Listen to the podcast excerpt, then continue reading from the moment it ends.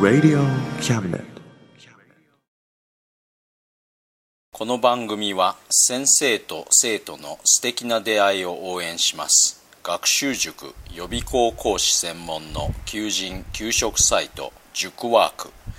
倉敷の力医学研究で社会にそして人々の健康に貢献する川崎医科大学衛生学日本初。日本国内のタイ情報フリーマガジン D マークマガジン。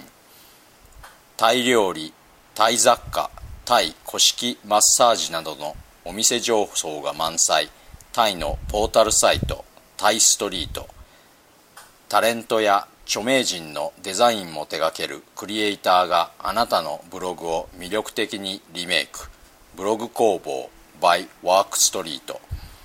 スマートフォンサイトアプリ Facebook 活用 Facebook デザインブックの著者がプロデュースする最新最適なウェブ戦略株式会社ワークス t シャツプリントの SE カンパニーそして学生と社会人と外国人のちょっとユニークなコラムマガジン月刊キャムネットの提供でバンクーバーよりお送りします。Radio Cabinet. どうも田口です。先週あたりまで昼休みに外でゴルフの練習をしていたんですが急に気温が落ちて初雪まで降っちゃいました。最近は朝0度近くというのが普通になっています。まだ紅葉はあるんですが気温はもう真冬です。日本ももう寒くなってきたんじゃないでしょうか。秋の紅葉や月見は楽しまれましたか？バンクーバーの四季も悪くないですがやっぱり四季は日本のがいいですね。さて今月も皆様からのお便りから、えー兵庫県神戸市の源氏さんセンスの良さに感服。ありがとうございます。源氏さんとは同世代ですね。これからもよろしくお願いします。リスペクトしています。頑張って放送を続けてください、えー東京都八王子市の会社員の M さん。ありがとうございます。リスペクトいい響きです。これからもよろしくお願いします。えー東京都千代田区の自営業のウェッジウッドさん。達蔵さん素敵です。感銘を受けております。これからも聞かせていただけます。いただきますね。えーウェッジウッドさんのようなお方とのこういうつながりに僕も励まされています。これからもよろしくお付き合いください。えー北海道江別市って読むんでしょうね。会社員の KK さん。頑張って。はい。頑張ります、えー北海道回行ったことがあります。カナダに似たところがたくさんありますね。やっぱり移動的に近いからでしょうか。これからもよろしくお願いします、えー群馬県渋川市会社員の SO さん頑張ってね。はいお互いに頑張りましょう。えー東京都葛飾区家業十字の美子さん。この時間が好きです。毎月聞かせてもらってますよ。頑張れ。えー家業十字ってなんか大変そうですね。頑張ってくださいね。またいつでもお便りください。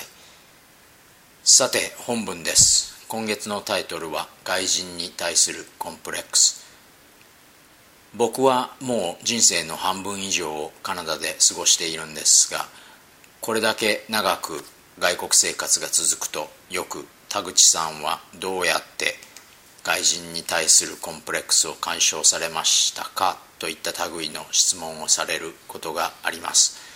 ここで言う外人というのはもちろん白人のことで僕は未だかつてアジア系やアラブ系の外人に対してコンプレックスを抱く日本人というのを見たこともなければ聞いたこともありません。でもこのことは後でちょっと文脈に触れることになるのでとりあえず設問に対する答えから始めると外人に対するコンプレックスは告白克服していないというのが現状です。これは正直言って外人に対してコンプレックスなんて持ったことがないからというのが理由なんですがそれも克服のうちだよといった反論も出てきそうなのでちょっと詳しく話を展開してみますね。そもそもコンプレックスというものはあるルールに従って行動したいのだけどどうもルールがよく飲み込めないしルールが分かる部分においてもうまく物事を運んでいけないといった劣等感から生じるものだと僕は個人的に考えています。こうした劣等感というのは漠然としたものじゃなくてルールが分からないうまく物事が運べないという物理的事実に基づいているもので精神的な漠然としたものじゃないですね。打足ながら僕は精神的な漠然としたものは好きじゃありません。さてこれを外人に対するコンプレックスに当てはめてみるとこうなります。えー、僕は外人のルールに従って行動したいのだけどどうもルールな難解がルールが難解な上に動作もぎこちなくなってしまう。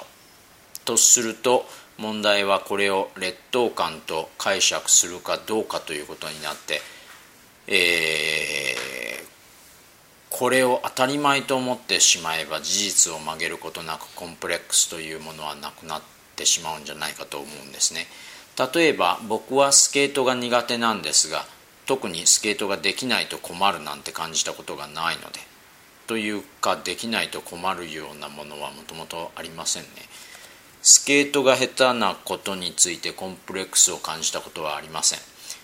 そしたらですね人生においてスケート場を避けて生きることは可能ですけど実際に外国での生活をしてた田口さんは外人のルールを度外視して生きることはできなかったんじゃないですか？ということも言えるかもしれません。そういった意味ではこのスケートの例というのは適切ではないように見受けられるかもしれませんがスケート場でたむろしながらスケートができなくても肩身を狭い思いをしなくてもいいんだよということは一般日本人の白人以外の外人のルールに対する態度を考えてみると理解できるんじゃないかと思います。例えば僕は中学に中学中国に留学したことのある友達がいるんですけど彼は中国人のルールに馴染めないからいろいろと困ったなということはあっても絶対に劣等感なんか抱きませんでした。一般日本人の白人及び白人社会に対する劣等感や羨望また白人以外の人種及び文化に対するなめきった態度にはまあいろいろな社会学人類学的理由があるんでしょうがまあそれはさておいてここでは外国のルールに馴染めないということだけでは必ずしも劣等感なんか生じないんだよということを分かってもらえればいいです。前にも書いたことがあるんですが僕が外国生活を始めたのは日本の中学校を卒業して間もない15歳の頃です。もちろんその頃の英語力なんて知れてますので英語が喋れないことは結構面倒くさいことを引き起こしたりしました。外国に来たんだけど言葉が喋れない。でもそれは至って当たり前のことで申し訳なく感じることではありませんでした。だって日本にやってきた外人に対してもし彼らがぎこちなく見えたらそれは普通のことでそれで彼らを見下すなんてことはありませんものね。僕は日本でそれも個人的意識が特に強い下関というえー、土地柄の中で育ったのでそういう関係ないだろう。ほっといてくれよといった傾向が強いのかもしれませんが英語が喋れないことで威張ったこともないけど気まずい思いをしたこともなかったですね。だって日本語は喋れるんだから。カナダの人間は日本語が喋れないから僕の片言の英語でコミュニケーションを図ってやろうじゃんというのが基本的姿勢ですね。これはルールを無視して生きるというんじゃなくてまず自分があって自分を取り囲む世界は二次的な問題だということを理解しているということではないでしょうか。自分あっての楽しい人生ですからね。そこら辺を取り違えなければ劣等感なんてものには関係なく人生を送れると思うんですけどいかがでしょうか。今月も最後までお付き合いいただいてありがとうございました。もうすぐ冬が厳しくなりますがご自愛ください。それではまた来月。お元気で。Radio Cabinet.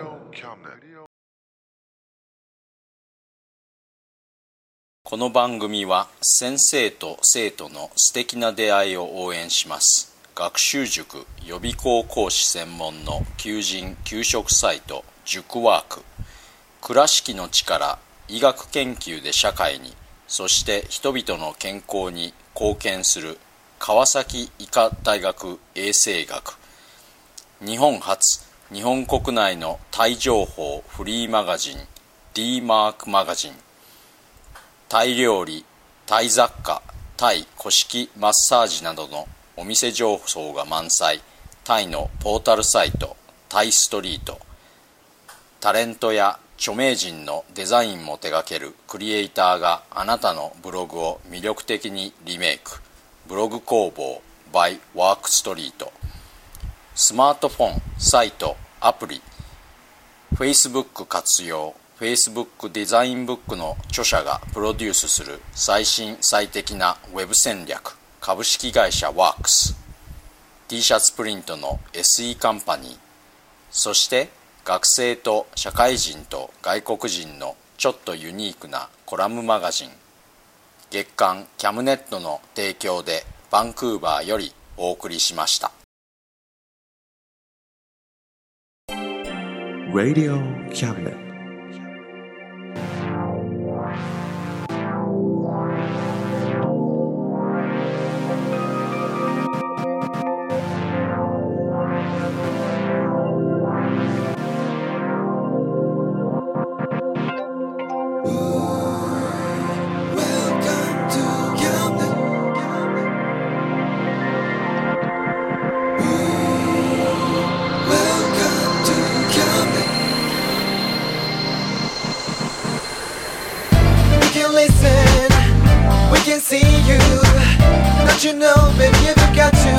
Choices.